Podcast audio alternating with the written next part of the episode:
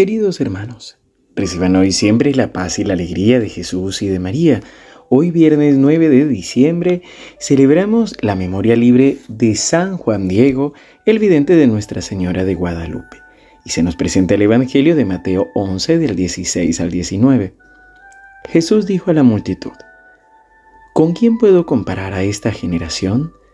Se parece a esos muchachos que sentados en la plaza gritan a los otros, les tocamos la flauta y ustedes no bailaron. Entonamos cantos fúnebres y no lloraron. Porque llegó Juan que no come ni bebe, y ustedes dicen, ha perdido la cabeza. Llegó el Hijo del Hombre que come y bebe, y dicen, es un glotón y un borracho, amigo de publicanos y pecadores. Pero la sabiduría ha quedado justificada por sus obras. Palabra del Señor. Gloria a ti, Señor Jesús.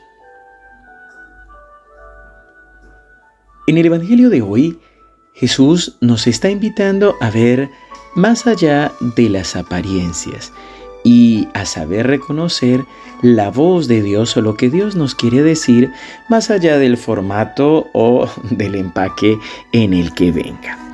Podemos empezar hablando del mismo San Juan Diego.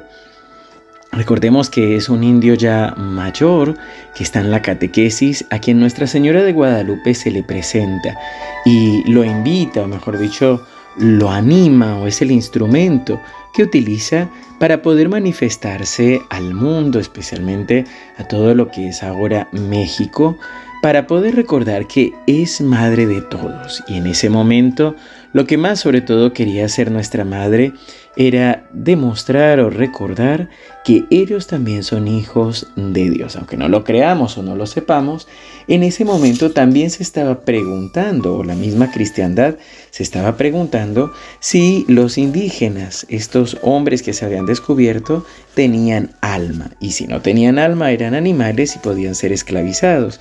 Por eso aquí la presencia de la Santísima Virgen María, pero sobre todo el llamado en San Juan Diego, es un llamado a valorizarnos y a saber ver más allá de las apariencias, más allá de lo que tenemos, más allá de lo que poseemos, para saber que somos hijos de Dios de igual dignidad. Sin embargo, en el Evangelio se nos da ayuda o se nos invita a dar todavía un paso más adelante.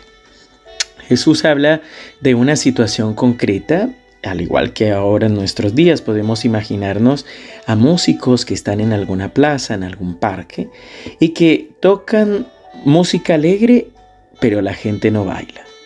Tocan cantos fúnebres, pero nadie llora.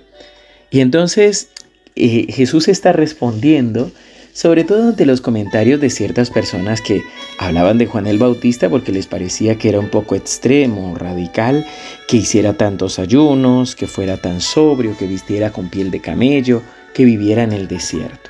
Pero hay otros que de pronto al ver a Jesús dicen, ah, no, este es un glotón, es un borracho, come, bebe, comparte. Y aquí lo importante es que muchas veces nosotros dejamos de mirar hacia nosotros mismos para ver hacia el exterior.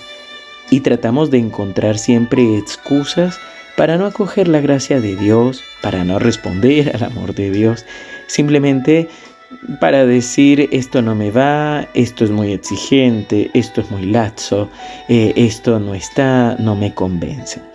Realmente por eso termina diciendo el Evangelio, la sabiduría ha quedado justificada por sus obras, es decir, el Señor sabe lo que hace nos acompaña, nos espera y aquí el llamado es personal.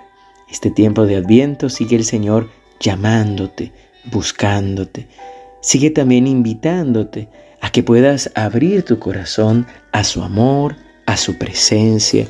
Sigue el Señor invitándonos a acoger este regalo de gracia y de bendición que es la Navidad.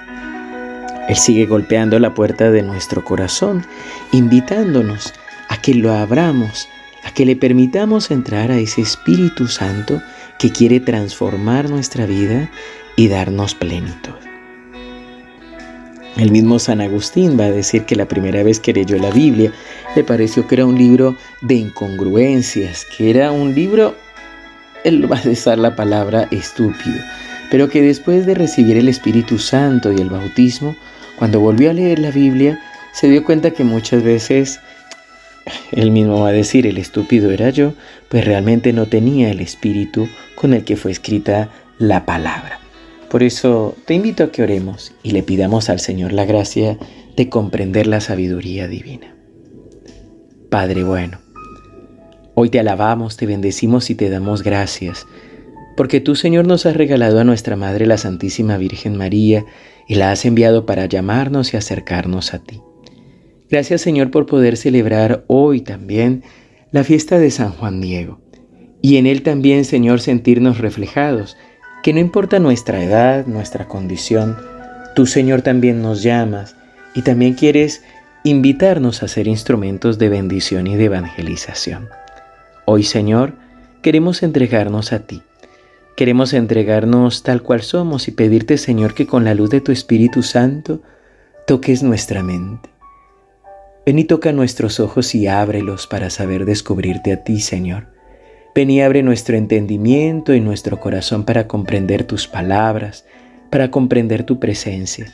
Señor, ayúdanos a descubrir tu voluntad, a responder, sobre todo a seguirte fielmente.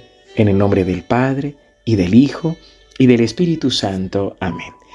Queridos hermanos, les recuerdo, seguimos orando por el Padre Gastón, que está de misión en Canadá. También te recuerdo que mañana tendremos las jornadas, ya la primera jornada de espiritualidad de este mes en el Centro de Espiritualidad, Antiguo Monasterio San Pablo de la Cruz. Desde las 9.30 de la mañana te esperamos de manera presencial allí, también en nuestro canal de YouTube SEM. No te lo pierdas para llenarnos del amor de Dios. Y si no puedes mañana, recuerda que también el domingo tendremos la jornada eh, aquí con en San Roque desde las 16 horas entregándole al Señor el cansancio de nuestro día. Seguimos unidos en oración.